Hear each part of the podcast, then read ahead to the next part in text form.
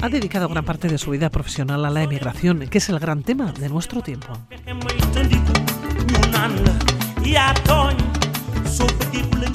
Es periodista canario y desde el 2011 vive entre Senegal y Mali. Ha cubierto la guerra de Mali, la epidemia del ébola en Guinea Conakry, Sierra Leona y Liberia, el conflicto de Boko Haram en el Chad, Níger y Nigeria, el terrorismo en el Sahel y las rutas de la inmigración africana.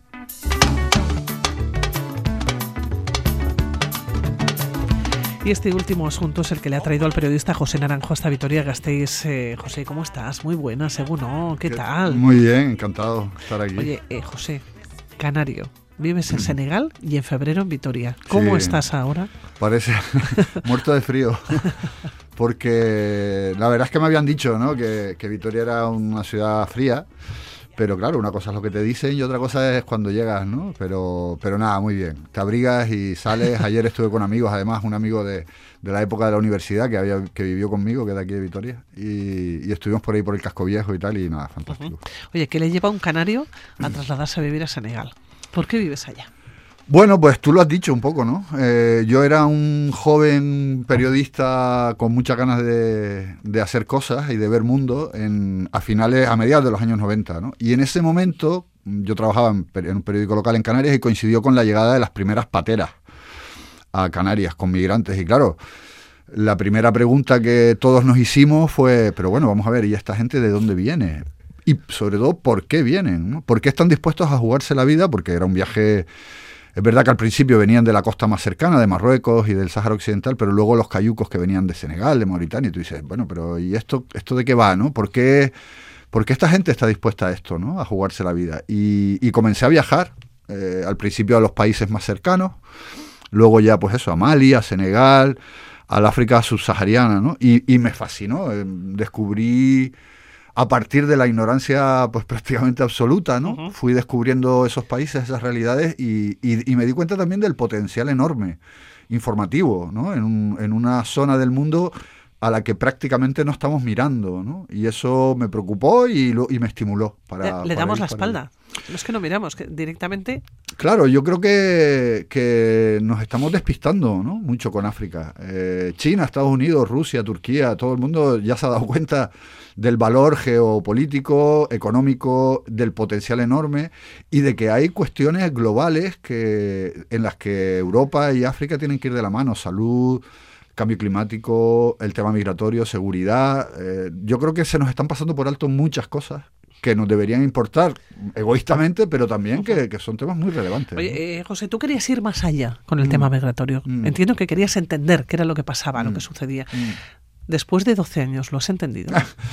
eh, sí, no. es muy complejo. Eh, te decía antes, ¿no? Yo creo que la primera pregunta a la que yo quise responder es a la de por qué. Y esa pregunta todavía hoy me, me da sorpresas, ¿no? No es una respuesta fácil, pero cuando me preguntan, eh, y los, sobre todo los chavales, ¿no? a los que tampoco les puede soltar un rollo filosófico, ¿no? Eh, yo siempre les digo, ¿no? yo creo que hoy hay toda una generación de jóvenes que tienen unas expectativas y que no las pueden cumplir en el lugar en, el, en donde viven. ¿no? Yo creo que de, de, alguna manera esa, esa frase resume eh, el, proceso migratorio, ¿no? el origen del proceso migratorio. Muchas veces se habla de la pobreza, de la guerra, de la miseria, que son elementos que están ahí, pero yo creo que lo más importante es esta falta de...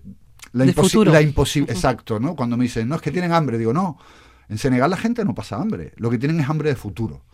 Y, esa, y eso es un motor muy poderoso. Oye, ¿qué te encontraste cuando llegas a Senegal? Bueno, primero hacer las maletas y decidir que te vas y vivir entre Senegal y Mali. Pero ¿qué te encuentras? Porque tú llegaste con una mano delante, lo has dicho tú, y otra detrás, ¿no? Con 500 euros en el bolsillo, que me habían prestado además. Eh, fue, fue toda una aventura personal y profesional, ¿no? Eh, desembarcar en un lugar en donde la cultura, el idioma, todo es diferente, tienes que aprender, tienes que tener una predisposición a escuchar, a aprender. Yo recuerdo que los primeros tres meses publiqué dos artículos en tres meses, ¿no? Evidentemente eso no, no te da para vivir ni, ni para empezar, ¿no? Pero hablé con, no sé, con 60 personas. Y, a partir de ahí me di cuenta de que podía funcionar, de que la figura de un corresponsal en esa zona, eh, ofreciendo la información de lo que estaba pasando, eh, que podía funcionar. Y, así fue, ¿no? Eh, los primeros años fueron durísimos.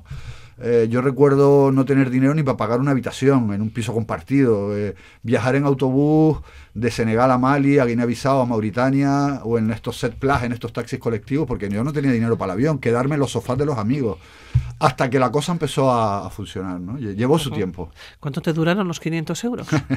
Nada, los dos primeros meses ya los había gastado, ¿no? Porque al final tenemos la idea un poco equivocada de que África es muy barato todo, ¿no? Las ciudades africanas son caras, Dakar, Abiyán, eh, hay que sobrevivir, ¿no? Entonces, bueno, al final lo que haces es que te adaptas al presupuesto que tienes, ¿no? Y vives muy local, tratas de evitar, ¿no? Los restaurantes más occidentales o salir por la noche, etcétera. Pero bueno, ya te digo que el, sobre todo conté con la con mucha gente que me ayudó. Con muchos sofás. Muchos sofás, mucha gente que, que estuvo que me echó una mano cuando yo más lo necesitaba y de eso no me, no me olvidaré nunca, ¿no? Para mí eso fue muy importante. ¿Cómo se vive en Senegal? ¿Cómo vives? Bien, yo tengo mi casa, tengo mis rutinas, tengo mi trabajo y, llevo una vida pues dentro de lo de mucha gente a veces bueno pues me dice pero es que tienes internet tienes claro hay de todo no las mismas comodidades que tenemos aquí adaptadas a una realidad de un país bueno, pues que acaba de salir de ser un país en desarrollo, ya es un país de renta media, Senegal, ¿no? Que está viviendo unos cambios brutales eh, de desarrollo, ¿no? Y eso, yo tengo, yo me siento muy afortunado, Pilar, de, poder vivir esos procesos de cambio en, esta África de la que tanto desconocemos. ¿no? Fíjate, has cubierto la guerra de Mali, la epidemia del ébola, mm. el conflicto de Boko Haram, mm. has estado ahí, el terrorismo en el Sahel, ¿no? Mm. Eh, las rutas de la inmigración africana, no te has perdido nada. bueno, ha sido... Para un periodista que busca la noticia... Ha sido un esfuerzo, ya te digo, ¿no? enorme, ¿no? En el que uno también ha tenido que ir desmontando de alguna manera los propios pilares de su de, mi propio pensamiento de muchas cosas no para, para, entender lo que pasaba no y encontrarme pues eso con el conflicto del Sahel que a mí hoy es una de las cosas que más me preocupa no de lo que está pasando en África Occidental con ese avance de los grupos armados yihadistas a lomos de la pobreza brutal de estos países no porque no se puede entender una cosa sin la otra no encontrarme con la epidemia de ébola no que de la que yo no tenía ni idea de lo que era eso, ¿no? Y de repente te ves en medio de, pues eso, la gente muriendo, tú no sabes qué hacer, si tocar, si no tocar, si ir, si cómo viajar, cómo moverte, ¿no? Y vas aprendiendo. Yo creo que al final la clave es esa, ¿no? Tener los ojos y las orejas abiertas. Bueno, es que en África tú has comentado que sales a la calle y te encuentras con una historia, con una o, con 20 historias. El dinamismo es un, son países muy vibrantes, ¿no? En donde se vive mucho en la calle, en donde se habla mucho, hay ese gusto también por la comunicación, por el contar. Eh, luego te cuentan muchas milongas también, ¿no? Que uno tú tienes que discernir, ¿no? Pero, pero hay una... Bueno, milongas contamos todos, ¿eh? Sí, todos, claro, sí, sí, eso, eso es universal. Es universal, no, no, tiene procedencia, ¿no? Sí. Pero eh, te quiero decir que es un lugar en el que les encanta, ¿no? El hecho de comunicar, la hospitalidad, el acoger al otro, el contarle, y eso te lo hace muy fácil, por un lado. Es verdad que luego tienes que superar esas barreras, ¿no? Culturales y del idioma, sobre todo, tratar de entender eh, los idiomas locales también, ¿no? Hacer ese esfuerzo de hablar unas palabritas de Wolof, unas palabritas de Pular. Y eso abre muchas puertas también. Oye, has tenido que explicar muchas veces qué haces en Senegal, ya no solamente en Canarias, ¿no? con la familia, los amigos, sino también en el propio Senegal. No sé si entenderán. Sí, a veces me lo he tenido que explicar a mí, ¿no? a mí mismo, de, de, levantarme por la mañana en esos días difíciles, ¿no? Y decir, bueno, pero ¿qué estás haciendo con tu vida, ¿no? Porque claro, tú lo has dicho, ¿no? Son 12 años ya viviendo allí y y claro, yo tengo mi familia, tengo mis amigos, eh, y ha habido una renuncia muy importante, ¿no? Entonces, la primera persona a la que se lo explico de vez en cuando es a mí mismo, ¿no? Y, y luego, bueno, allí en Senegal entienden, ¿no? Que, que, haya periodistas, porque hay periodistas franceses, hay británicos, hay de, muchos lugares. los raros somos los que somos del Estado español, ¿no? Eso es más difícil verlos, ¿no?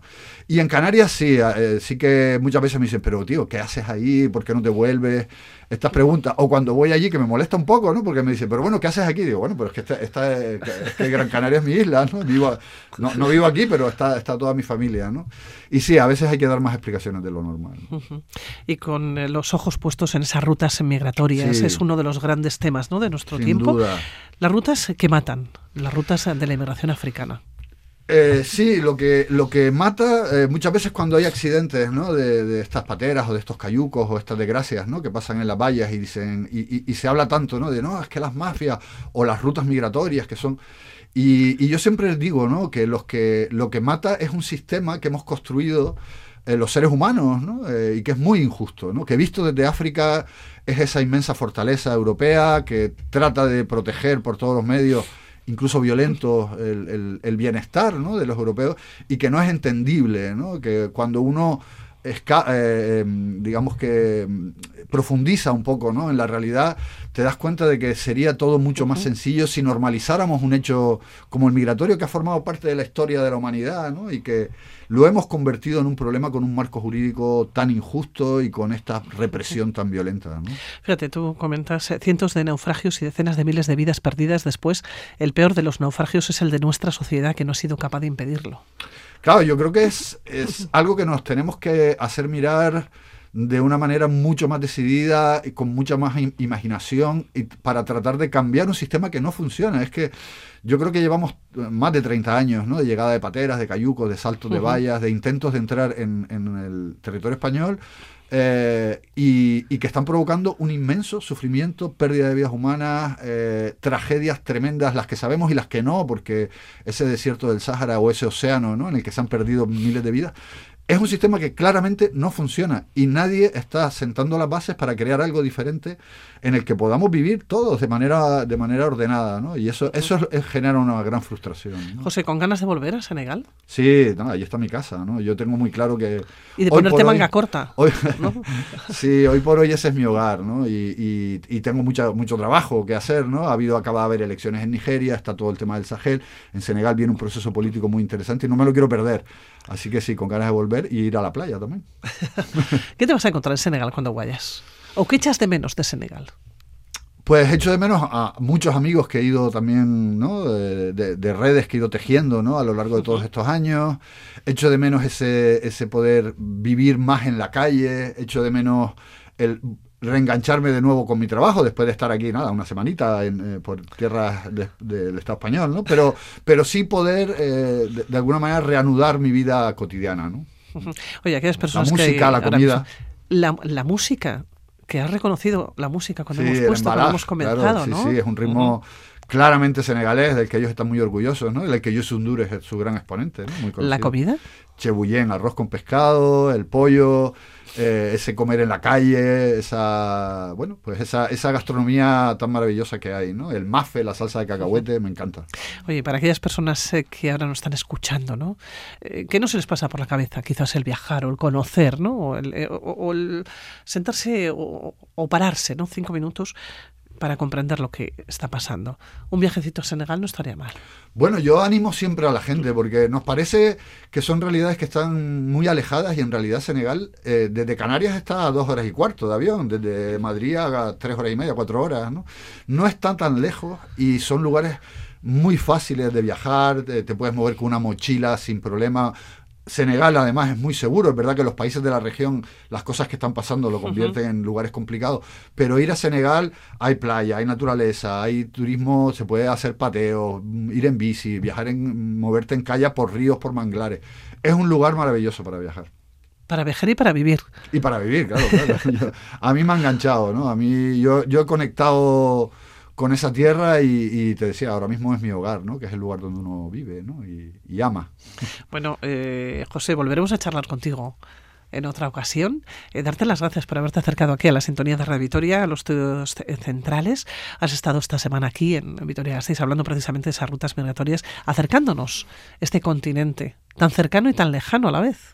Sí, gracias a ustedes, ¿no? Por, por haberme invitado y por, por darme la oportunidad, ¿no? De, de, efectivamente, ¿no? De recordar que, que, África está ahí, que nos debe interesar y que, y que es un lugar fascinante, ¿no? Por, por descubrir y, por supuesto que hay cosas malas, ¿no? Pero de las que hablamos más, desgraciadamente, ¿no? Pero también hay muchas cosas positivas, una sociedad que emerge, economías que están peleando, democracias estables y eso también hay que mimarlo y, dedicarle tiempo. Seguro que volvemos a charlar, José Naranjo que muchísimas gracias.